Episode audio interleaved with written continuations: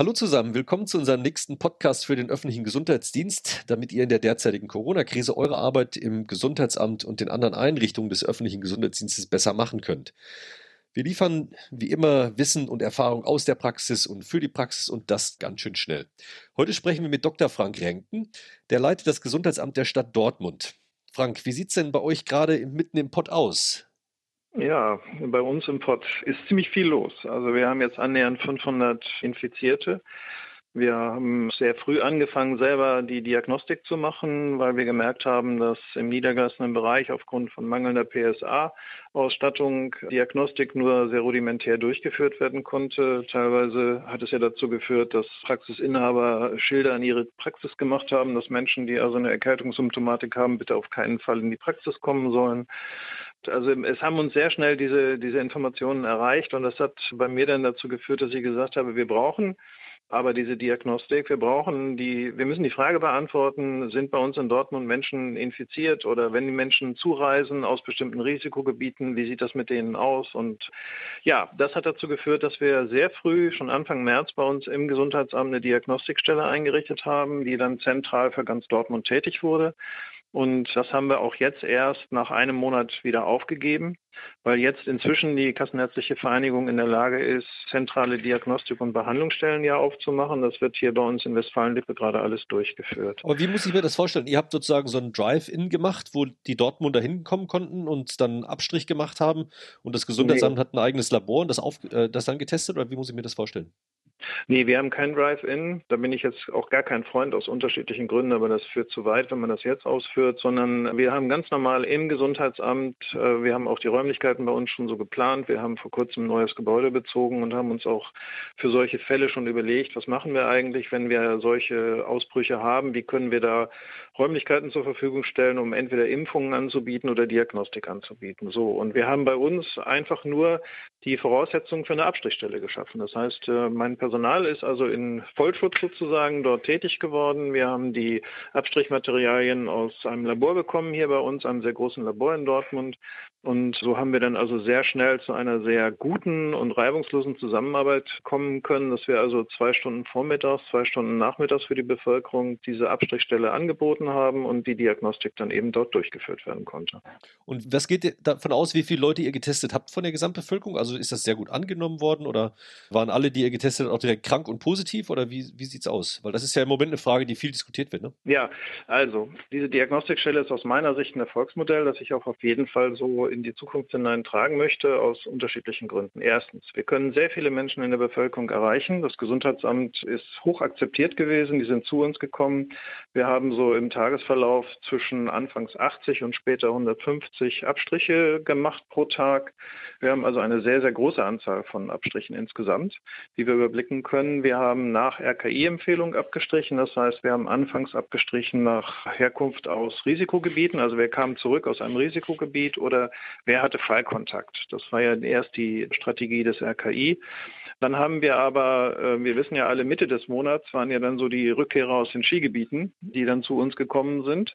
Wir haben aus den Umgebungsuntersuchungen eigentlich Folgendes gelernt. Wir sind zwar sehr schnell gewesen, wir haben die Leute eigentlich immer am gleichen Tag erreicht. Wir haben immer die Umgebungsuntersuchungen tagesgleich gemacht. Das heißt, sobald wir eine positive Labormeldung hatten, haben wir auch die Umgebungsuntersuchung angestoßen. Aber nichtsdestoweniger haben wir eben gemerkt, dass immer mehr Leute zwischen Erkrankungsbeginn und Diagnostik mehrere Tage haben verstreichen lassen. Das heißt, die sind in Dortmund rumgelaufen, hatten Sozialkontakte und wir sind dann natürlich erst nach dem positiven Ergebnis in der Lage gewesen, die auch zu Hause aufzusuchen, respektive mit ihnen zu telefonieren und die Umgebungskontakte festzustellen.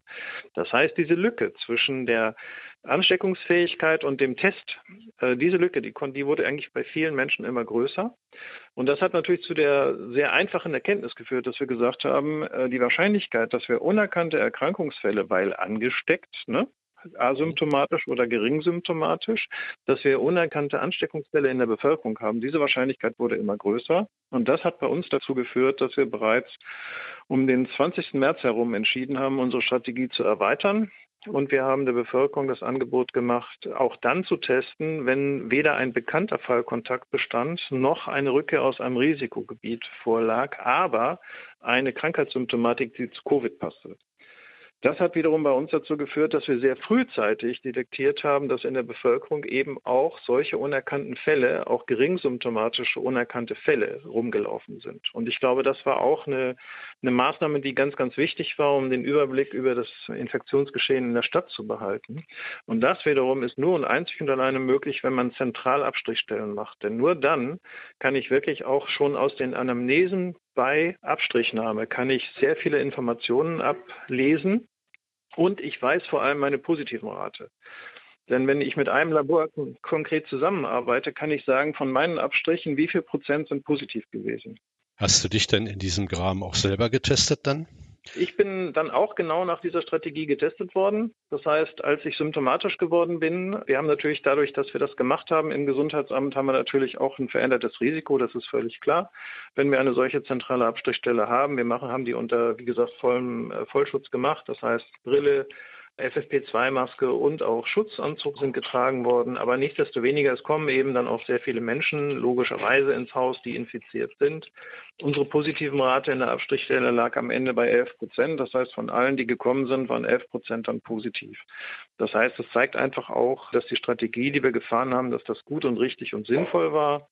Am Ende ist es aber eben so, dass äh, nicht nur dadurch, dass wir diese Abstrichstelle hatten, sondern auch durch, durch ganz banale Zufälle, das heißt, dass eine, eine Angehörige eines Mitarbeiters erkrankt ist und er das erstmal als normale Erkältungsinfekt gewertet hat mhm. und auch weiter zur Arbeit gekommen ist und dann selber erkrankt ist und dann auch wieder zu Ansteckungsfällen geführt haben. Das heißt auch so, es passiert einfach. Ne? Man hat einfach dann in einem Gesundheitsamt zu solchen Zeiten einen erhöhtes Ansteckungsrisiko so. Und das ist einfach auch bei mir zum Tragen gekommen. Ich bin dann nach dem gleichen Schema getestet worden. Das heißt, ich war symptomatisch.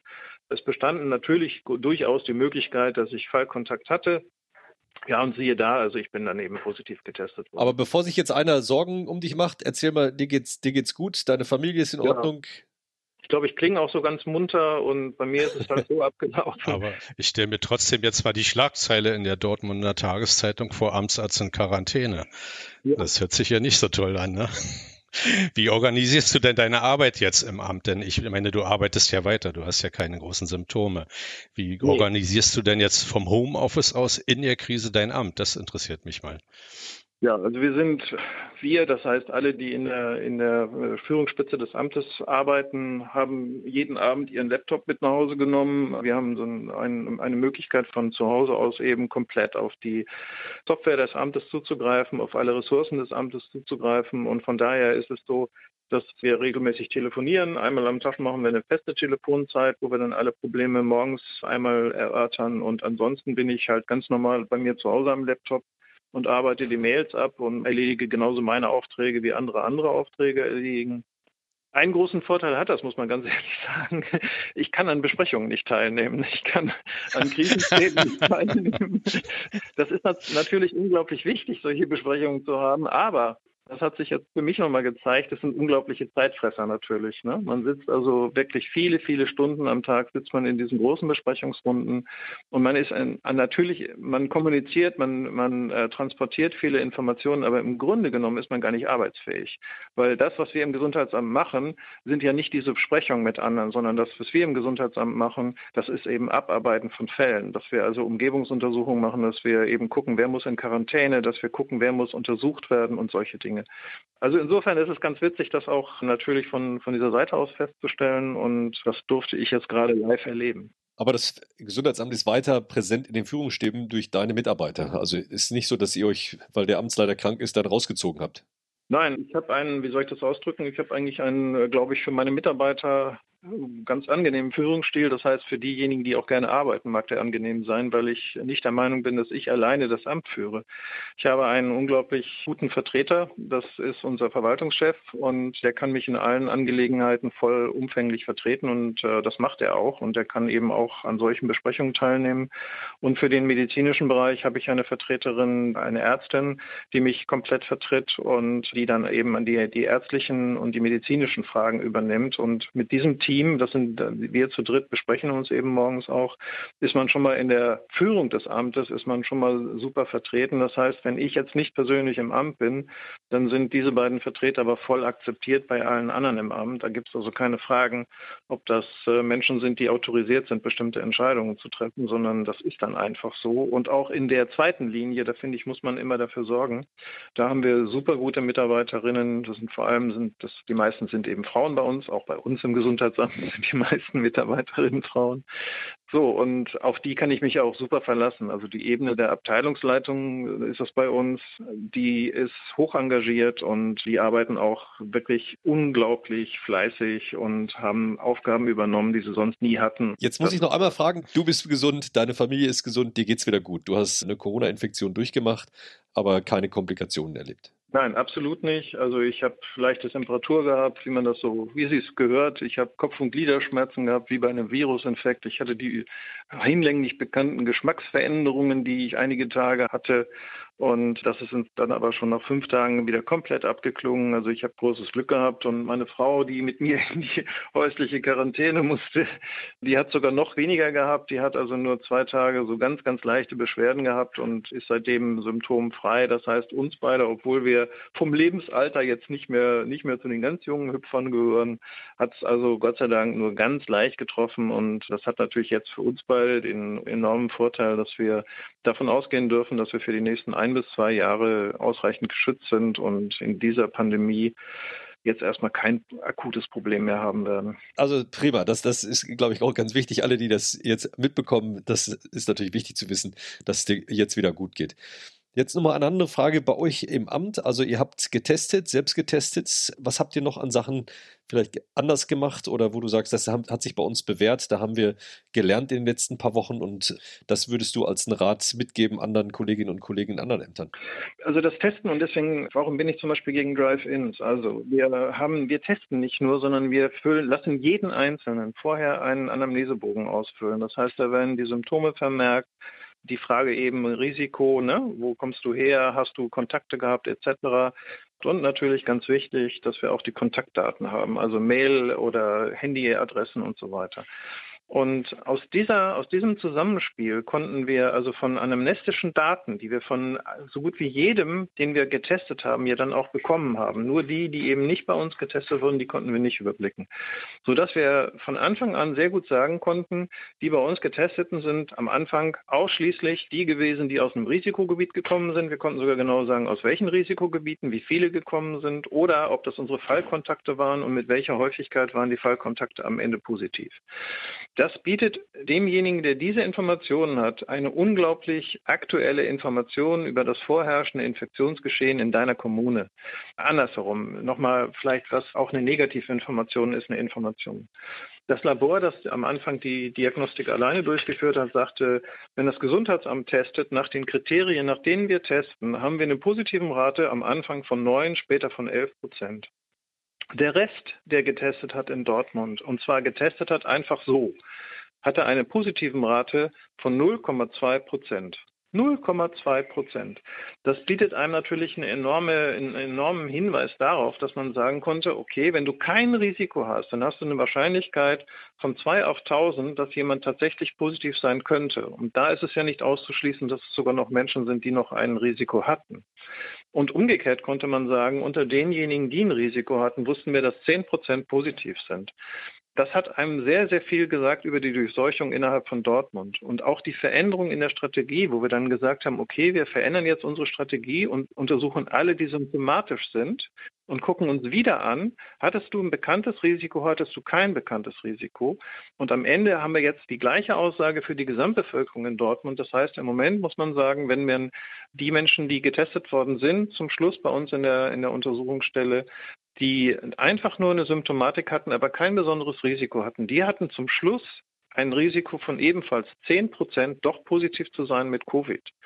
Und das sind epidemiologische Daten, die man nicht bekommt, wenn jeder testet, jeder in irgendein Labor einsendet und am Ende in der Kommune nicht mehr gesagt werden kann, erstens, wie viele Testungen gab es? Zweitens, wie viele dieser Testungen sind prozentual positiv gewesen? Drittens, mit welchem Risiko waren die positiv oder waren sie ohne Risiko positiv?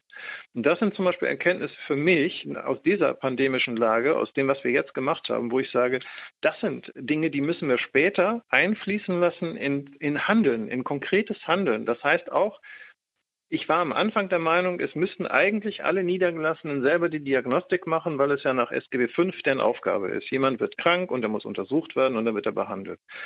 Durch unser Vorgehen habe ich gelernt, dass das gar nicht erwünscht ist. Es ist erwünscht, eine zentrale Diagnostik zu machen, damit ich weiß, wie die epidemiologische Lage in meiner Bevölkerung ist. Und das kann ich auch, also das ist sicher, wenn ich diese Testung selber mache. Also das ist sicherlich eine ganz wichtige Lehre, die ihr jetzt im Rahmen dieses aktuellen Geschehens gemacht habt in Dortmund, dass die staatlichen Strukturen, also die Gesundheitsämter, da einfach in der Bewältigung der Epidemie ganz klar, wenn sie vorne sind, wenn sie sich konkret einbringen, auch wichtiges neues Wissen generieren können. Das ist ja spannend, was ja dann auch ganz schnell wieder umgesetzt werden kann durch eure Bemühungen in aktives Handeln. Ja, und man kann auch der Bevölkerung sehr klare Aussagen machen. Am Anfang habe ich ganz klar gesagt, wenn jemand sagte, ja, aber wir müssen alle untersuchen, habe ich gesagt, nein, wir müssen nicht alle untersuchen. Im Moment ist die Lage so, wenn ihr über die Straße geht und ihr begegnet einem, der hustet und schnieft und so weiter und ihr müsst ihn fragen, wo kommt er her und so weiter. Und wenn er sagt, ja, nee, ich einfach so, ich habe mich halt erkältet, ich weiß auch nicht wieso, dann ist das so. Dann ist das eine Erkältung. So war das am Anfang. Und das, das ist ja eine ganz andere Sicherheit, mit der man auch mit der Bevölkerung reden kann und sagen kann, Leute, ihr müsst keine Angst haben. Im Moment ist unsere Situation noch so und so. Ihr könnt über die Straße gehen ohne Probleme. Und jetzt zum Schluss, jetzt aktuell muss man einfach sagen, es ist völlig richtig, wie wir handeln. Wir brauchen Mund- und Nasenschutz, wir brauchen Abstand, weil die Wahrscheinlichkeit, dass du auf jemanden triffst, der eine Erkältungssymptomatik hat und auch tatsächlich Covid hat, diese Wahrscheinlichkeit ist inzwischen sehr hoch. Weil ich sage mal, eine Durchseuchung von, wenn man sagt, 10 Prozent der Betroffenen mit steigender Tendenz, 10 Prozent derjenigen, die symptomatisch sind, sind jetzt Covid-positiv. Das ist schon, finde ich, eine ziemlich hohe Durchseuchung. Frank, vielen herzlichen Dank. Spannende Beschreibung einer sehr, sehr wichtigen Strategie, die ihr gemacht habt, aus der wir sicherlich noch vieles an neuen Erkenntnissen ziehen können. Vielen Dank für deine Zeit. Detlef, Gerne. hast du noch eine letzte kurze Frage? Ja, eine letzte Frage habe ich natürlich noch. Wann geht es denn wieder zurück ins Amt äh, zu den leidigen Besprechungen? ja, also am Dienstag nach Ostermontag geht es wieder los. Das heißt, ich übernehme auch schon, wir haben äh, so eine Hintergrundbereitschaft. Also wir haben am Wochen, jedes Wochen, jeden Wochenendtag, jeden Feiertag haben wir eine ziemlich hohe Besetzung im Amt. Das heißt, wir haben mehrere Mitarbeiterinnen, die tatsächlich Fallbearbeitung machen und Umgebungsuntersuchungen machen. Also die, die schlafen sozusagen nie außer nachts. Und ansonsten werden immer und jeden Tag Umgebungsuntersuchungen gemacht. Jeder positiver Fall, der reinkommt, wird sofort kontaktiert. Dann haben wir einen normalen ärztlichen Bereitschaftsdienst, der auch dann im Amt ist. Und dann haben wir noch einen Hintergrund. Und dieser Hintergrund, den teilen meine Vertreterin und ich. Wir teilen uns diesen Hintergrund. Das heißt, ich habe dann den Hintergrund für Ostersonntag und Ostermontag, weil ich schon wieder offiziell aus meiner Quarantäne also raus geht's wieder richtig los dann, ja. Genau. Trotzdem schöne Feiertage, ein paar noch ruhige, erholsame Tage, bevor es wieder in die, in die Stäbe und die Sitzung reingeht. Vielen Dank für deine Danke. Zeit. Herzlichen Dank. Tschüss.